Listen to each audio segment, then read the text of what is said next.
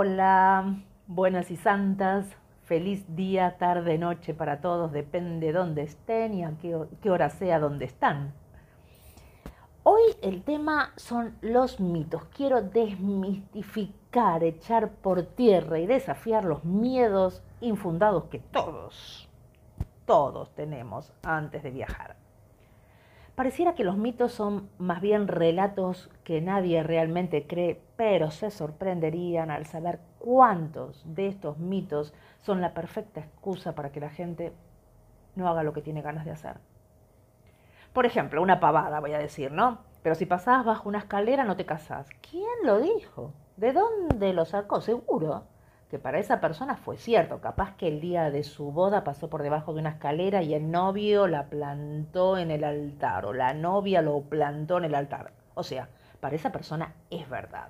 Ahora, no me digan que ustedes no la piensan dos veces antes de pasar por abajo de una escalera, aunque estén casadas. ¿Por qué? Porque esa es la función de un mito. Es una historia, es un relato que crea un conjunto de creencias. Las terminamos creyendo. ¿Saben cuántas cosas investigué, cuántos blogs, cuánto googleé antes de viajar? Ni se imaginan las cosas que leí. ¿Saben las cosas negativas que escuché y que a mí nunca me pasaron? ¿Saben cuántas fueron verdad, pero a la vez súper fáciles de superar? Como siempre les digo, nada en este podcast es científico. Es nada más ni nada menos que mi experiencia pero nunca me van a escuchar decir, mire, vayan acá, esto es increíble, no hagan esto, cuidado con aquello, porque cada uno debe experimentar por sí mismo y sobre todo lo más lindo de viajar es, explorar. Así que acá voy, a desterrar un mito. El primer mito, basado en los comentarios de la gente que conozco. Familiares, amigos, redes, de los que me admiran, disfrutan por mis viajes, pero me dicen, ah, no, bueno, yo no puedo. A mí me encantaría, pero yo no tengo un mango, yo no tengo plata. Viajar es para ricos. A ver, claro que los ricos viajan, pero no es excluyente. Yo no sé si les conté, creo que sí, que cuando llegué a la India lo hice de la mano de un indio que vive en Argentina, que tiene un restaurante de comida india en Buenos Aires, y que quería compartir el viaje con alguien porque su acompañante lo había plantado, obvio, después me enteré por qué lo había plantado. Y ahí entro yo.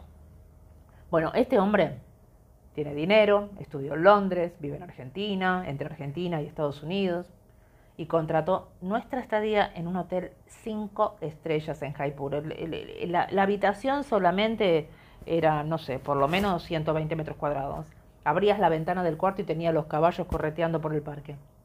Aparte teníamos un coche con chofer a nuestra disposición las 24 horas y comimos en los mejores restaurantes. ¿Me gustó la experiencia? Sí, obvio. Pero el quinto día abandoné el tour cinco estrellas y seguí mi camino sola, con otros amigos, me aburrí de toda la situación, de la onda, mejor dicho, de la no onda, de las estructuras que hay. Y nunca más en cinco años viajé con este tipo de categoría. Y la verdad, la paso genial. Tengo un presupuesto reducido, que va dependiendo del país donde estoy, que rinda más o menos. A ver, el transporte público funciona muy bien en cualquier país del mundo. En algunas zonas de India no tenés aire acondicionado a lo mejor en un bus, en un colectivo. Pero llegar, llegas a cualquier lado, tardarás un poquito más, un poquito menos. Llegás, mirás por la ventanilla y ves, porque cada cosa es una fotografía en India. O sea que no te vas a aburrir nunca. En Malasia, por ejemplo, aún en las zonas más alejadas, más recónditas, la frecuencia del autobús público es muy buena y sale re barato. Y si no, en, eh, si no en Asia, tendrás los famosos eh, tuk-tuks, que son esas motitos, autitos que son baratísimas y bueno, es una adrenalina que no te la puedes perder. También es muy barato alquilar motos, alquilar bicicletas y por supuesto hacer dedo es sencillo en cualquier país y es fácil. He conocido gente que lo hace habitualmente aún teniendo los medios de pagar otros transportes, pero para ellos es, una manera de socializar, de conocer a la gente local, es, es toda una travesía. Los trenes en India son increíbles, es un país enorme, pero está atravesado por trenes. Mismo en Malasia podés llegar a Tailandia por tren, desde, desde el sur. Y por poco dinero llegás a los lugares más distantes. Tenés trenes con cama, con aire acondicionado, con baño oriental, baño occidental.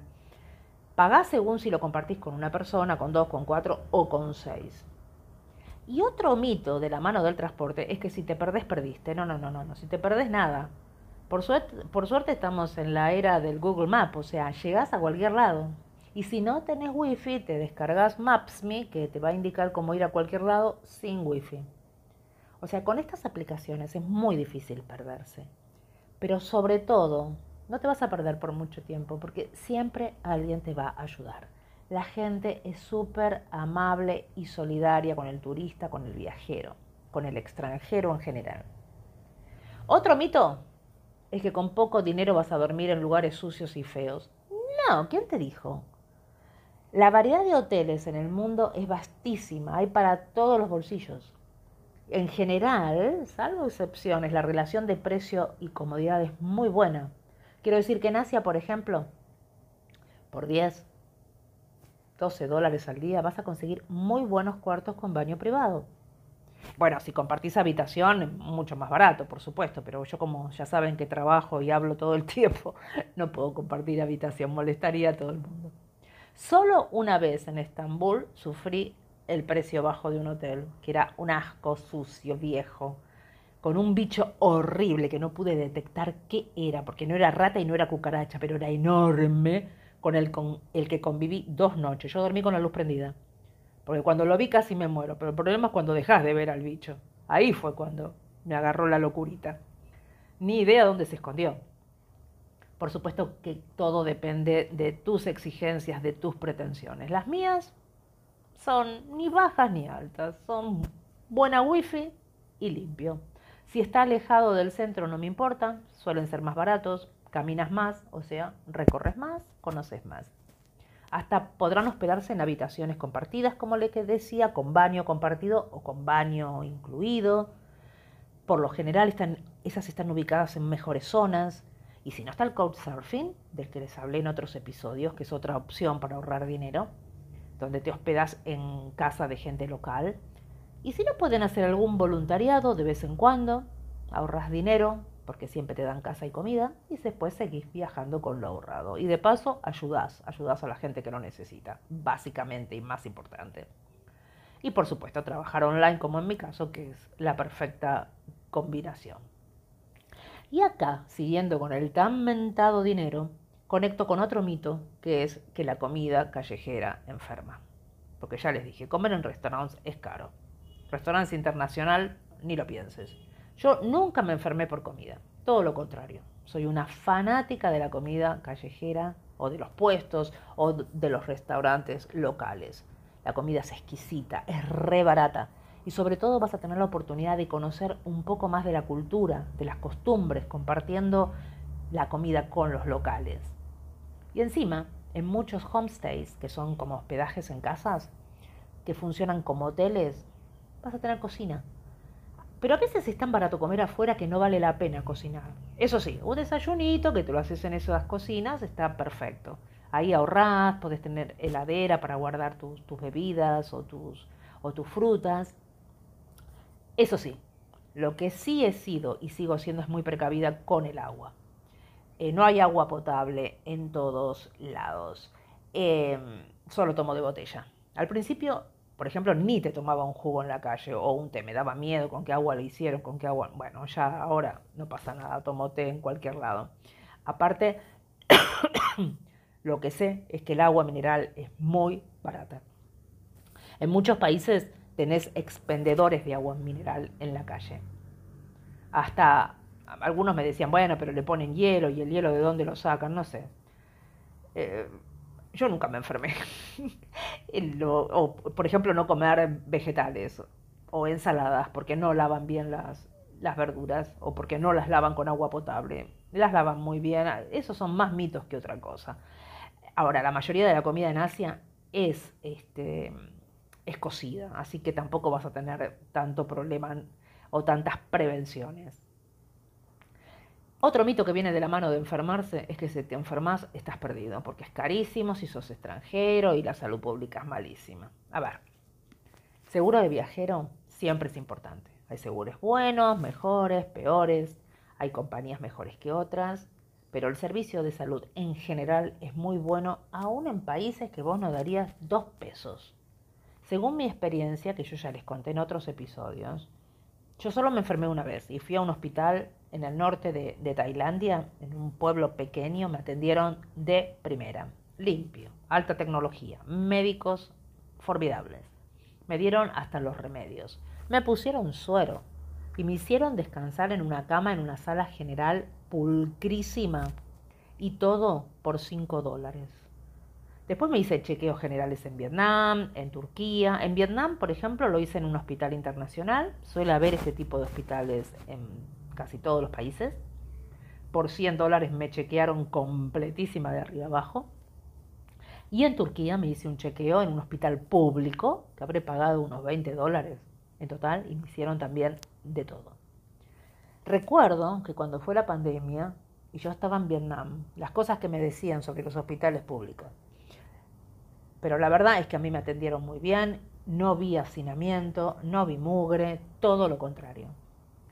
Dicho esto, no es un mito que enfermarse lejos de casa es un bajón, eso sí no es un mito. Por eso recomiendo seguro de salud, cuidarse con los deportes, hacer deportes, no correr riesgos, comer sano, no a los excesos y ser feliz. Otro mito que da mucho miedo es que te van a robar o te van a estafar. A ver, ese es el mayor miedo cuando viajas por libre, por tu cuenta. Y sobre todo si viajas sola, sos mujer.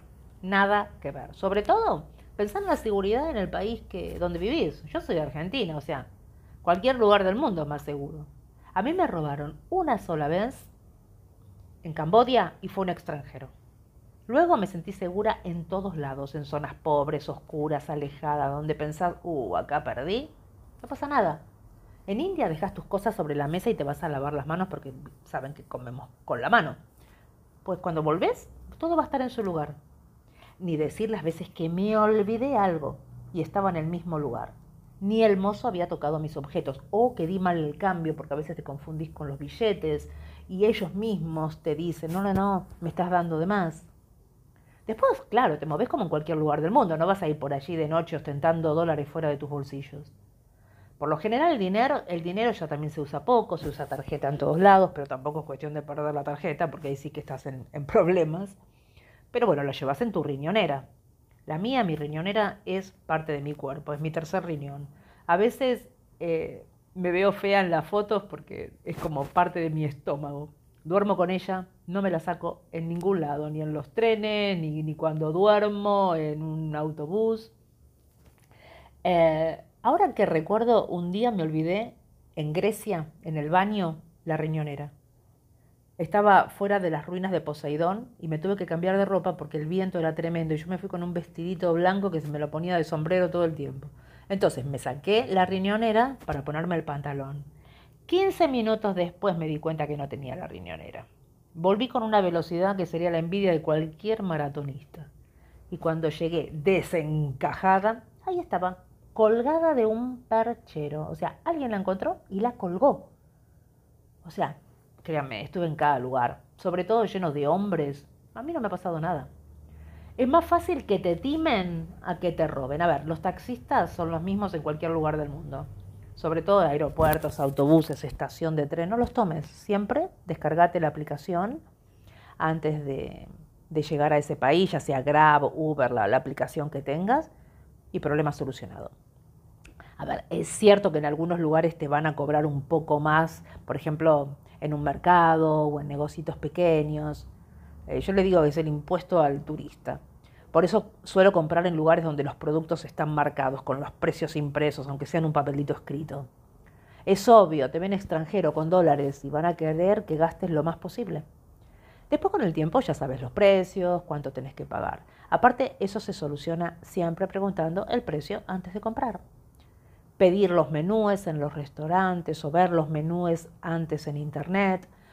O como he hecho en algunos puestos, en algunos casos en puestos en la calle, lo que hago, espero que compre un local antes que yo, veo cuánto paga y yo pago lo mismo. Si me piden más, le digo, ah, ah, al anterior le cobraste tanto. Bueno, se ríen y, y listo. Y acá acabo con dos mitos a la vez. Viajar por agencia no te garantiza ni seguridad y ni es más barato. Si vos lo podés pagar y tenés poco tiempo, no sé, tenés 10 días para viajar, obvio, tal vez te convenga, pero para viajeros con tiempo es impensado, aburrido y caro pagar un tour. ¿Se acuerdan de este señor indio que les conté que al, principio que teníamos chofer? Aparte de chofer teníamos guía. ¿Hoy para qué? No paraba de hablar, de hacer chistes pavotes que los debe repetir todo el tiempo que no tienen gracia.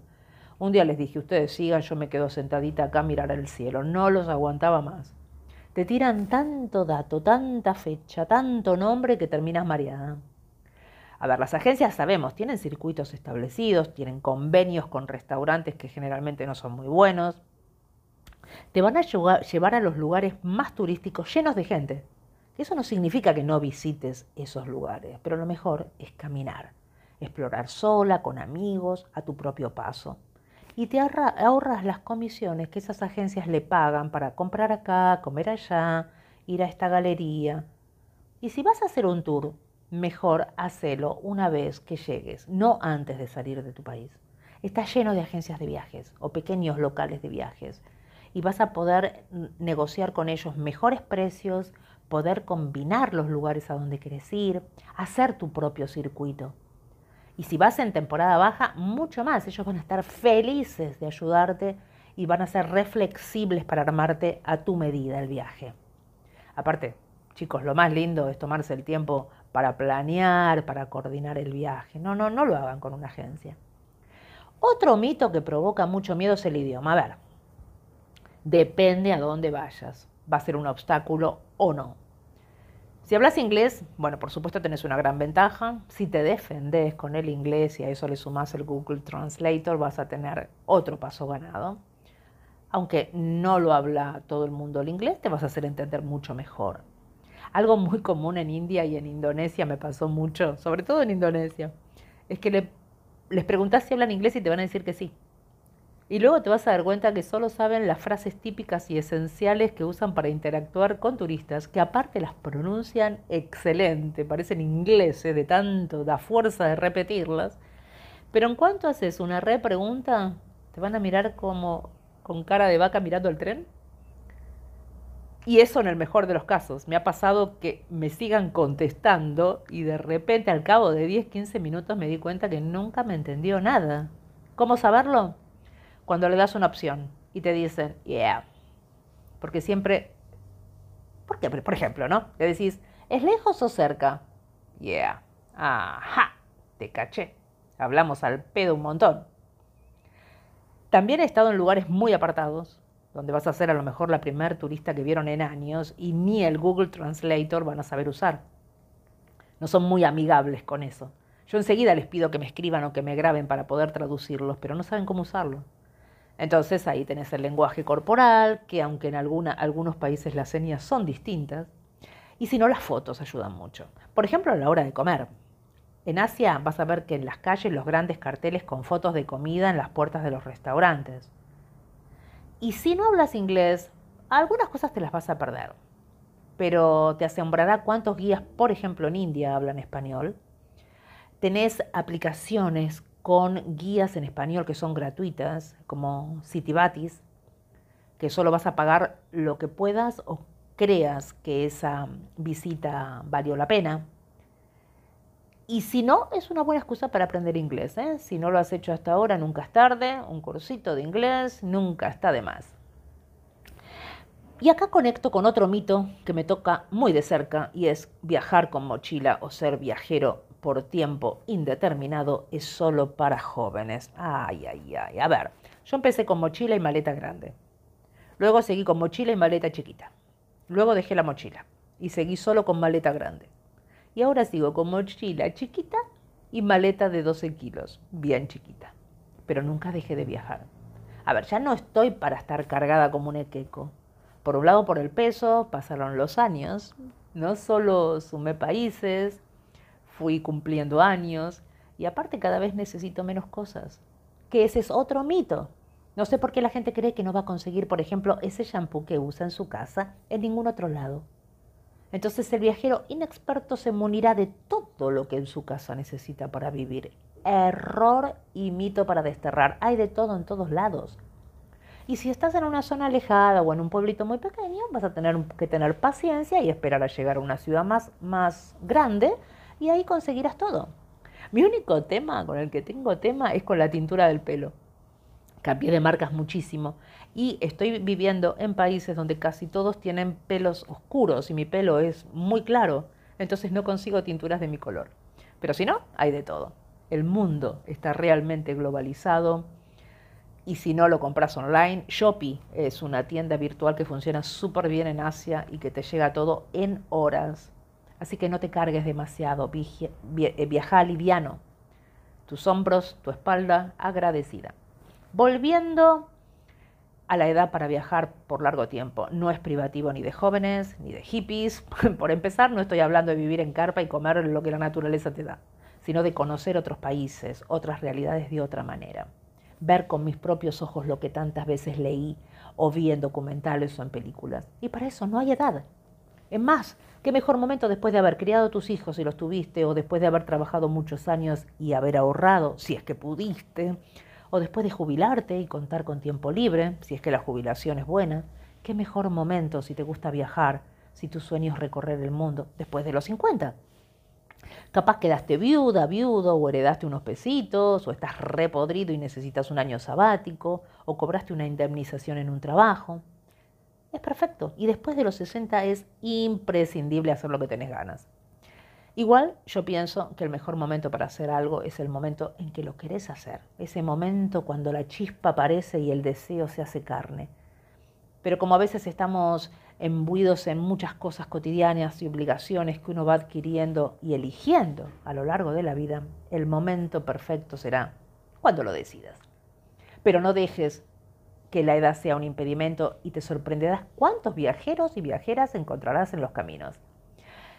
Y aquí tendrás que desterrar el mito anterior del dinero, porque después de los 50 se supone que si viajas serán condiciones financieras óptimas. No, eso te va a llevar a que no viajes nunca. La mayoría de los viajeros de la tercera edad que te topas, algunos son muy bacanes, pero otros no. A ver, nosotros no tenemos jubilaciones de 3 mil dólares como tienen los, los europeos, así que viajamos con lo que podemos y vas a encontrar muchos jóvenes también en el camino que te vas a divertir y te van a ayudar en lo necesario. Yo en ese sentido fui muy, muy afortunada. Y el otro mito es el contramito y es el que dice que viajar es siempre divertido. Y digo contramito porque los mitos por lo general son negativos y tienden a tirarte abajo. En este caso, este es un mito de que la gente repite para animarte a viajar. Pero a ver, no siempre es tan divertido. El 80% del tiempo sí. Viajar es fascinante y tendrás infinidad de momentos fabulosos, pero también hay situaciones en las cuales vas a tener que munirte de mucha paciencia. O sea, uno no siempre está de vacaciones. Ah, de alguna manera sí, pero hacemos porque hacemos lo que hace la gente cuando está de vacaciones. Pero al ser un viajero constante, la mayoría tenemos que trabajar. Aparte hay cosas cotidianas que tenemos que planear, entonces a veces no se hace tan divertido. Eh, esto, bueno, es como un Instagram, que solamente se suben las fotos lindas, pero hay momentos en que pensé en abrirme una cuenta de Instagram de los lugares más feos y momentos peores que he vivido. Ser viajero, salvo, y aquí sí el dinero es fundamental, salvo que seas millonario, no es vivir de vacaciones. La mayoría trabajamos, muchos los hacemos online, muchos otros, sobre todo los jóvenes europeos, trabajan en sus países y después se hacen unas grandes escapadas. Luego se toman largas temporadas de viaje, pero en mi caso trabajo muchas horas, no solo las horas de clase, sino las horas de prepararme. Bueno, buenas cosas, malas cosas, hay de todo durante un viaje, no todas son rosas. No es un viva la pepa, créanme que hay de todo y dependerá de qué tipo de viajero seas. Pero también créanme que los momentos duros que he vivido me han forjado una personalidad muy especial. Me he enriquecido mucho en esta aventura de todo lo que he vivido. Por eso soy tan agradecida y cada vez que estoy dentro de una iglesia, de un templo hindú, de una mezquita o frente a un atardecer, a un amanecer o nadando o con viendo pececitos de colores bajo el agua, andando en moto por la montaña, lo primero que hago es agradecer. Agradezco haber tenido la valentía de cambiar mi vida, de continuar haciendo caminos, dejando huellas por el mundo. Quedan muchos mitos por desterrar, pero hasta acá llegó hoy. Les deseo una hermosa semana, una hermosa vida, los abrazo a la distancia. Gracias por escucharme. Ojalá sirvan de algo estos relatos. Abrazos viajeros para todos y todas.